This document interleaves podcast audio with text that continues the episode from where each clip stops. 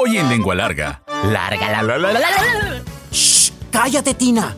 Ya van a decirlo del concurso. Ay, no, Juana, mueve la radio, no se escucha. Cállense, cállense. Buen día, fieles radioescuchas de la XCDB. Son las 7 de la mañana en Ciudad Obregón.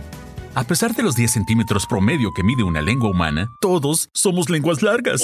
Nos encanta el chisme, nos gusta contar historias. ¿Y qué mejor? Aquellas que hablan de comida.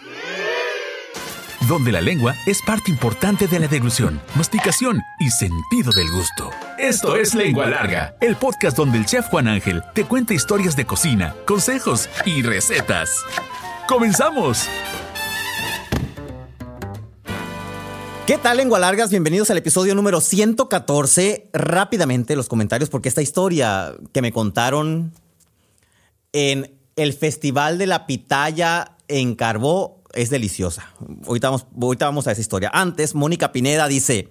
Como siempre, es una serie de cebollazos. Tienes una chispa para relatar historias. Agradezco mucho los comentarios. Me diría mi psicóloga, los debes de leer, que no te cueste trabajo, pero pues no simplemente quiero agradecer esos comentarios. Te deseo lo mejor y eso se agradece mucho más. Saludos, Mónica Pineda, muchas gracias. Patricia Ramonet desde Jalisco.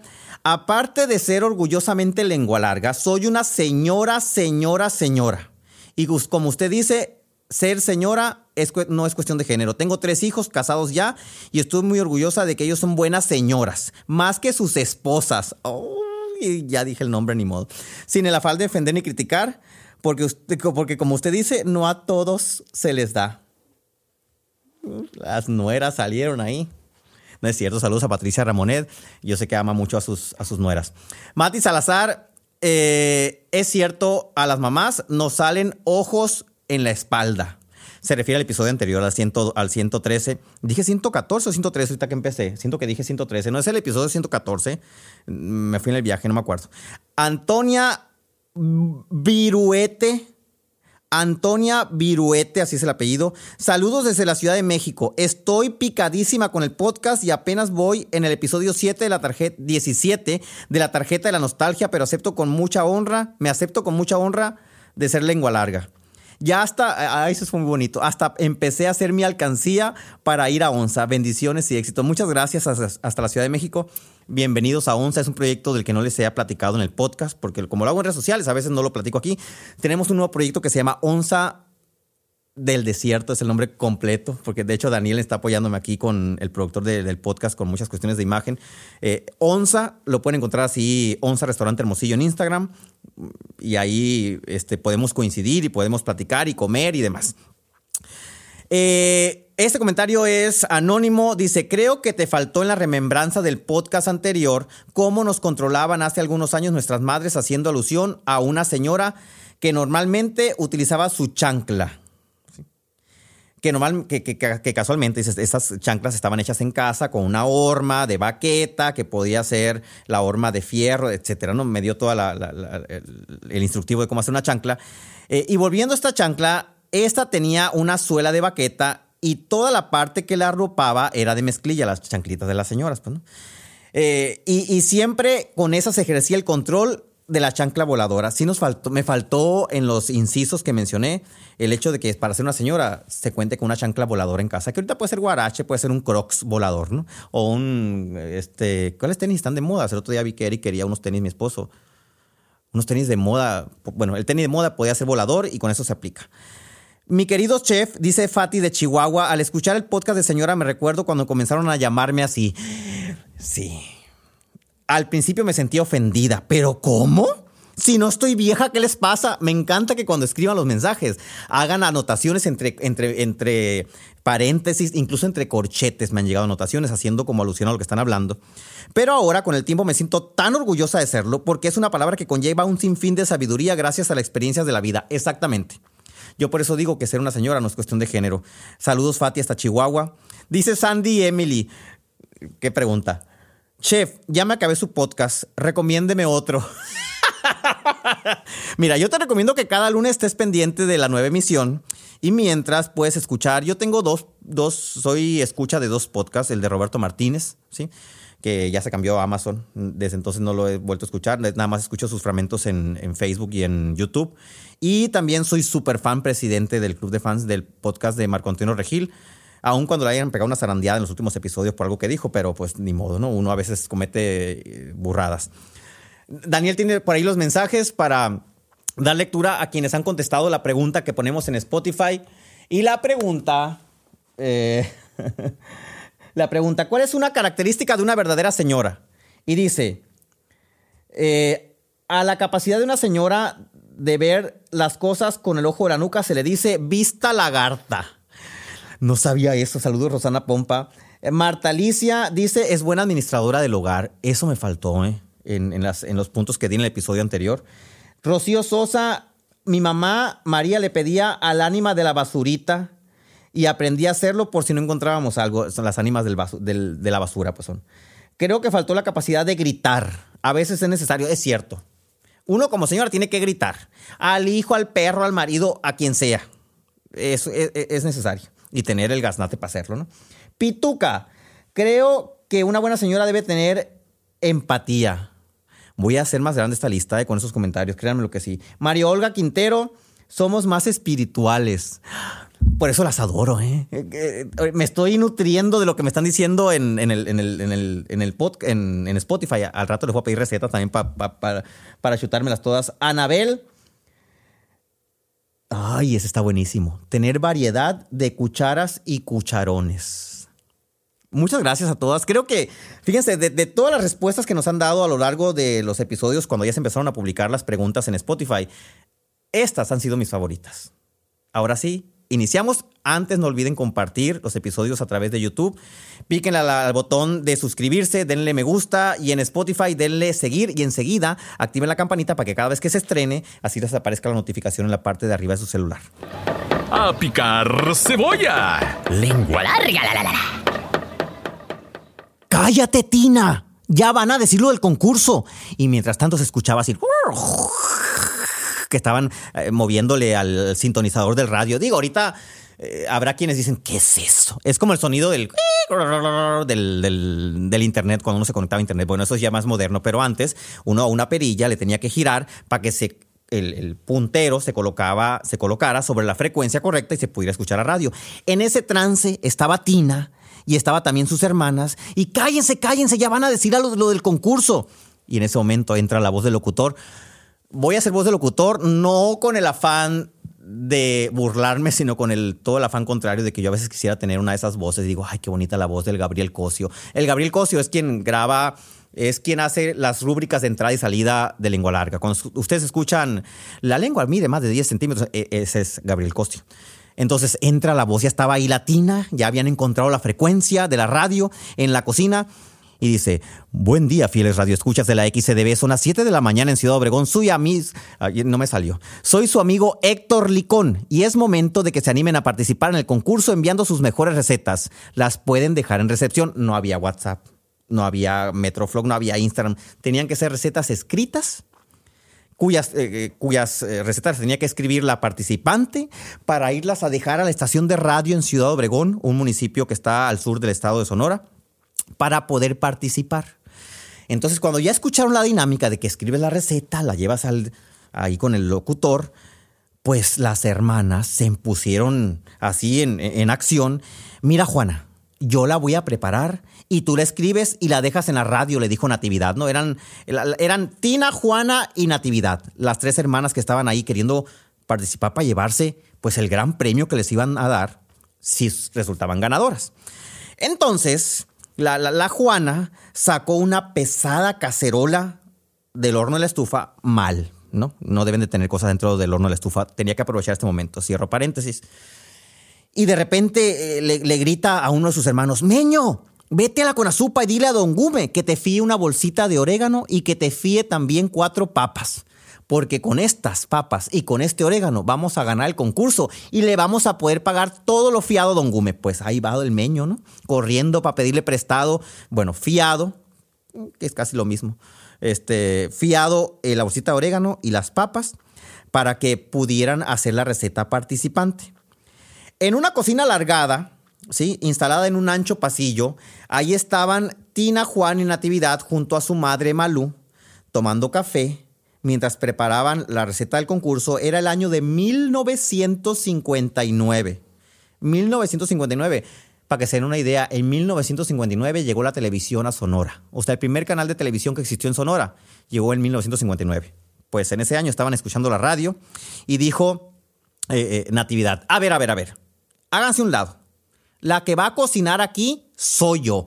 Imagínense tres hermanas muy buenas para cocinar, tratando de ganar este, el lugar para que a esa persona se le adjudicara el premio. O sea, quería Juana decir, yo lo gané porque yo lo hice. Natividad también quería y, Latina también quería, pues, ¿no? Entonces, las hermanas empezaron a murmurar, no, pues ya empezó la Natividad ahí, que quiere otra vez ser la protagonista. El caso es que la Natividad tomó el la rienda de las cosas, agarró una tabla de picar, ¿sí? Y empezó a picar y las otras, ahí está. Cállense, les voy a aventar con una tapadera, les dijo, cállense ya. Pues las otras hermanas se pusieron, se pusieron a tono y empezaron a lavar las papas, a lavar las cebollas, a lavar los jitomates y se los empezaron a poner en la mesa a Natividad. Natividad rebanó las papas, rebanó los jitomates, las cebollas y luego agarró la carne, que era carne de campo, la fileteó, la hizo cecinas y luego la golpeó con una piedra para que se ablandara y pues para que tuviera este, mejor consistencia a la hora de salir de, la cacerola. Hay carne de campo que a pesar de, muchas horas de cocción a veces no queda igual. Entonces ella dijo, pues vamos a darle una machacadita para que se arregle la cosa y quede pues buena la receta y la podamos compartir con el, eh, con el locutor de la radio, que además decían que el locutor estaba muy guapo. Entonces era parte del alboroto de las tres mujeres ahí que querían ir al, con el locutor. Pues, la, la natividad, la nati, agarró la cacerola y empezó a poner una capa de carne en el fondo. Esa receta se me hace agua la boca cada vez que la, que, que, que, la leo, así como me la platicaron. Luego puso sal y orégano. Luego agregó papas, jitomates y cebollas, así en rodajas, otra capa de carne, otra capa de jitomates, cebollas y papas, y repitió la operación por cuatro ocasiones. Y ahora sí le dijo, pásame la tapadera, Juana, y no te estés haciendo la vivita, ya te vi que la escondiste. Pues ya que ello era un pleito porque querían ganar el premio, pues, ¿no? Aun cuando lo iban a compartir a final de cuentas las tres hermanas. Le tapó, tapó la olla, la puso a cocer, y después de unas horas aquello olía al paraíso. Así dice mi mamá. Ay, es que huele al paraíso, huele al cielo. Bueno, es lo que creo que imaginamos a lo que huele el cielo cuando uno ya esté muerto y pase a mejor vida, que así va a oler el cielo. Pues ellas creían que el cielo olía a ese potaje de papas con carne y demás y mucho orégano. Y le dice a Nati, ¿tomaste nota? Juana, ¿tomaste nota de toda la receta? ¿De, cuántos, de cuántas papas y todo? Sí. Pues hicieron la receta la, escribieron en un papel y, agarraron un, topper, ¿sí? Un, topper, seguramente sería un topper, una jarrilla ahí, y echaron parte de la, del, preparado y se fueron a la radio. Llegaron a la radio perfumadas, ¿sí? Llegaron a la radio eh, con sus mejores vestidos porque decían que el tal Héctor Licón era guapísimo. Seguramente no, pues es un requisito para ser locutor de radio o estar de este lado, a no ser, me, estoy incluyendo, ¿eh? porque yo estoy de este lado también, a veces me escuchan y no me ven. Este, un locutor de radio creo que no puede ser completamente guapo. Es imposible, porque o te da la guapura o te da la voz. Una de las dos. O sea, Diosito, yo creo que, imagínate, es como si nos diera alas a los alacranes, pues, ¿no? O te hace guapo o te hace con buena voz. Entonces, el, el Héctor Licón, que en paz descanse, pues lo que tenía graciado era la voz, pues, ¿no? Saludos a Gabriel Cosio, que seguramente lo va a escuchar el podcast y va a decir, ah, me estás diciendo feo yo que te hice las rúbricas de la cortinilla. No, no te estoy diciendo feo. Te estoy diciendo que tienes muy buena voz. Así como la mayoría de los... No, sí conozco locutores guapos. No voy a entrar, no me voy a meter el tema. Ya, suficiente. Pues entonces le entregan la jarrillita en recepción al locutor él era el que iba a probar, pues él era el que iba a definir el premio y todo. Y uno a veces cree, ay, es que hay una mesa de jurado, pero no, en ese caso él era él. Y le dejaron la carta que aparte en la carta le pintaron besos las hermanas y le pusieron una flor aplastada y decía la receta y qué receta de mi madre y todo eso. Pasó el fin de semana y el lunes encienden la radio porque el lunes iban a dar el resultado. Es lunes y ni las gallinas ponen aquí en Ciudad Obregón.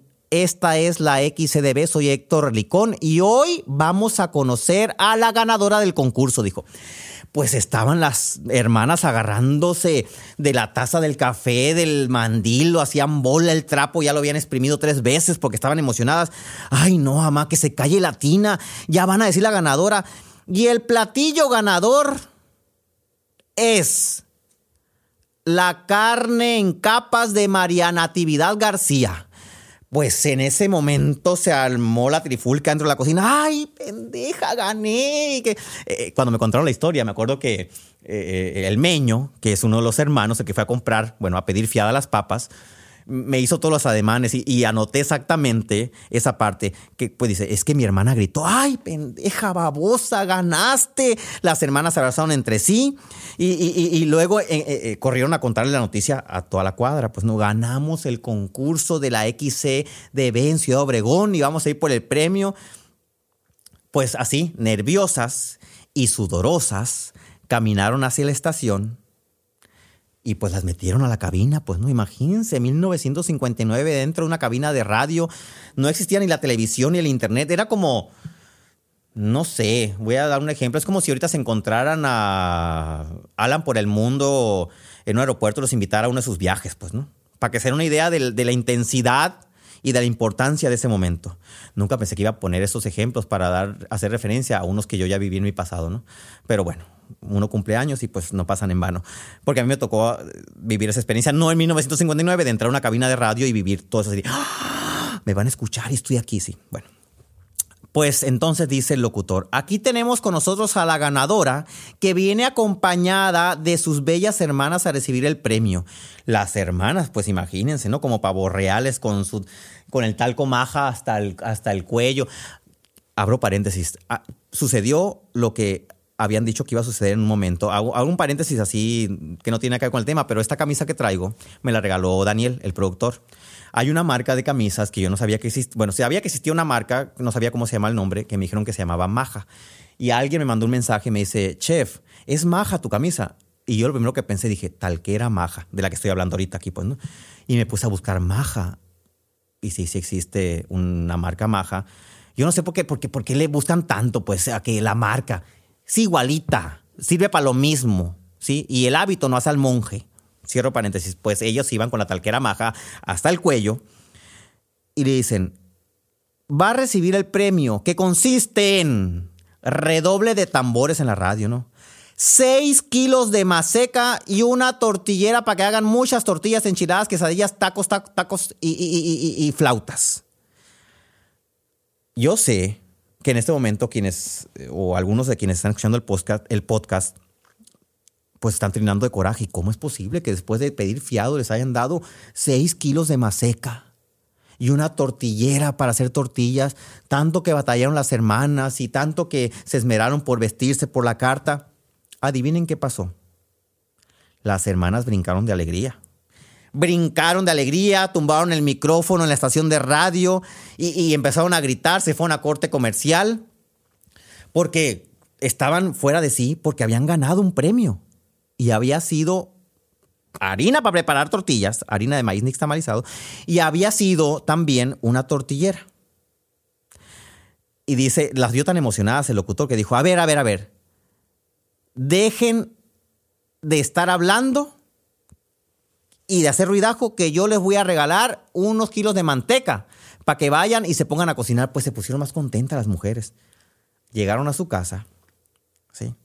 tomaron los seis kilos de harina, los amasaron, pusieron a calentar la manteca, buscaron queso y chile, y aquí les voy a desmentir un tren que anda por ahí de TikTok, aquel que, que era de, ah, vamos a hacer chilaquiles rellenos. No es cierto, los chilaquiles rellenos no existen desde hace tres meses, existen desde 1959. Las hermanas Natividad, Tina y Juana los hicieron con lo que ganaron. La plática con Meño, quien me contó la historia, empezó así. chef, me dijo, ¿ya viste que andan unos chilaquiles rellenos de moda? Yo estaba en la Plaza de Carbón, en un pueblo aquí en, Sonora, y le dije, sí, le dije, de, de, hecho ya los hice. Esos chilaquiles rellenos existen desde 1959 y mis hermanas, con lo que ganaron del concurso, me dijo, hicieron unos en la casa. Y ahí salió el tema del concurso.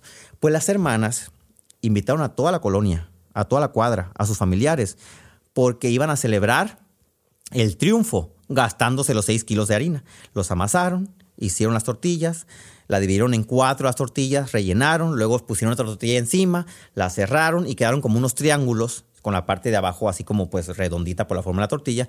Los frieron en manteca y luego hicieron un caldillo de jitomate, chile verde, me estoy acordando pues estoy viendo para arriba, de, de, de jitomate, chile verde. A la gente que llegó a comer le sirvieron un tazón o taza lo que quedara disponible o vaso con el caldillo y pusieron en medio de la mesa charolas con montón de estos chilaquiles empanadillas rellenas para que cada quien le echara como quisiera a su plato y las remojara en el caldillo y se las pudiera comer. De esta manera, las hermanas García disfrutaron su triunfo.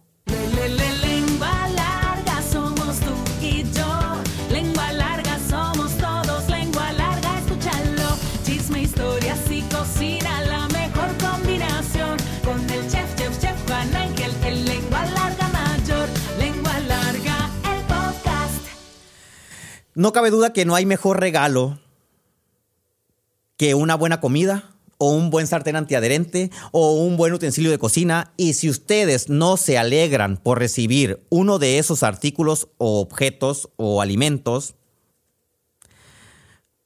no pueden ser mis amigos. Lo voy a reducir a eso. O no podrían ser tan mis amigos. O sea, si yo creo que quienes nos alegramos de que nos inviten a comer, de que nos sirvan un buen café, de que nos den una bolsita con pan, de que nos den galletas y que nos alegramos y que sentimos un disfrute, pertenecemos a un grupo que auténticamente disfrutamos la comida al 100% y la apreciamos y le damos el valor que tiene. ¿sí? Porque una comida no tiene valor por el hecho de servirse en un restaurante tal cual o respecto a una que se puede servir en una carreta. Es por el hecho de el amor que se imprimió al hacerla, el trabajo que hay detrás de la persona que estuvo en la cocina, independientemente que sea en un restaurante con aire o en una carreta. Y el saberse este dueño de un producto que alguien te dio y se desprendió de él, ¿sí? Como un alimento, una tacita de capirotada, ahorita que ya estamos en época de cuaresma, porque lo estamos grabando ahorita en febrero este podcast, pues debe de hacernos sentir afortunados, ¿sí? y debe de hacernos sentir felices. Aquellas personas que en Navidad les regalan un cuchillo con bastante filo y dicen, ay, ¿para qué me regalaste un cuchillo? ¿Quieres que me ponga? Si supieran que mi papá me regala en Navidad sartenes y cuchillos, y no solamente me alegra, espero que me regale eso. O sea, ya eh, ahorita estoy esperando que llegue Navidad porque me va a regalar y, va a decir, ay, ¿por qué no te los compras, chef? No, porque es muy diferente un cuchillo y un sartén regalado por mi papá, que siempre son muy extraños, ¿no? Como que los busca no sé de dónde y los encarga al otro lado, y el sartén tiene mango de bambú y cosas por el estilo. Es el hecho de que alguien te conozca tan bien, que sabe, que sabe tus gustos por la comida, que opta por regalarte algo como eso. A lavar los trapitos. Lengua larga. La, la, la, Pregunta del día, y la voy a disfrutar mucho. Bueno, las respuestas voy a disfrutarlas mucho. ¿Te han regalado algún utensilio de cocina? Sí o no y platícanos cuál fue y cómo fue que entró a tu vida y te la alegró. ¿sí? Porque me imagino que quienes contesten van a ser personas que lo aceptaron y lo, y lo vivieron y lo disfrutan. Creo que quienes no les gusten no va a contestar esta pregunta. Échale queso. Lengua larga. Cuando el meño, el meño es un señor, ¿eh? es una persona ya grande, con mucho camino recorrido en la vida que me contó esa historia, me estaba platicando la receta de, de esta carne en capas. Yo me acordé del mi bistec ranchero. Iban a decir, ¿y qué tiene que ver? Tiene que ver que muchos de los ingredientes son parecidos y tiene que ver que se me hizo agua a la boca tal cual como cuando tengo un plato de bistec ranchero frente a mí y les voy a compartir mi receta del bistec ranchero, que es muy parecido a esta carne en, capas. Punto número uno, para hacer un buen bistec ranchero, yo siempre voy a elegir diezmillo de cerdo, diezmillo de cerdo o de res, ¿sí? O mixto, porque es una carne que tiene grasita. Entonces, van a agarrar el diezmillo, lo van a cortar en tiritas y lo van a poner en la sartén sin aceite. Eso es muy importante. Sin aceite, sin manteca. Y lo van a guisar en su propia grasa. Cuando esté doradito, van a agregar una cebolla grande, dos chiles verdes, dos jitomates, cuatro dientes de ajo, así picaditos, la cebolla en rodajas, el chile verde en rodajitas, el jitomate también en medias lunas. Ya que está doradito, agregan todo eso y lo van a guisar hasta que la cebolla esté acitronada. En el tema del bistec ranchero hay gente que saca la carne y echa las verduras y luego vuelve a meter la carne, que yo no entiendo para qué. No, hay necesidad de hacer eso. Y de hecho es mejor ir añadiendo los ingredientes poco a poco para que la carne se vaya impregnando de sabor. Ya que esté la cebolla citronada, le van a agregar una cucharada de orégano, sal al gusto y dos tazas de puré de tomate. Y además van a agregar también cuatro papas medianas, en medias lunas. Van a revolver todo y lo van a tapar y lo van a dejar ahí hasta que las papas estén suaves y listo. Repito, un kilogramo de diezmillo hasta dorar. Agregan después una cebolla en rodajas, dos chile verdes en rodajitas, dos jitomates en medias lunas, cuatro dientes de ajo picaditos o machacados o rayados, ¿sí? Y lo guisan hasta que la cebolla se acitrone. Después incorporan dos tazas de puré de tomate, las cuatro papas medianas en medias lunas, sal al gusto y una cucharada de orégano, revuelven, tapan y cocinan hasta que las papas estén suaves a temperatura baja. Obviamente para que la carne también suelte su sabor.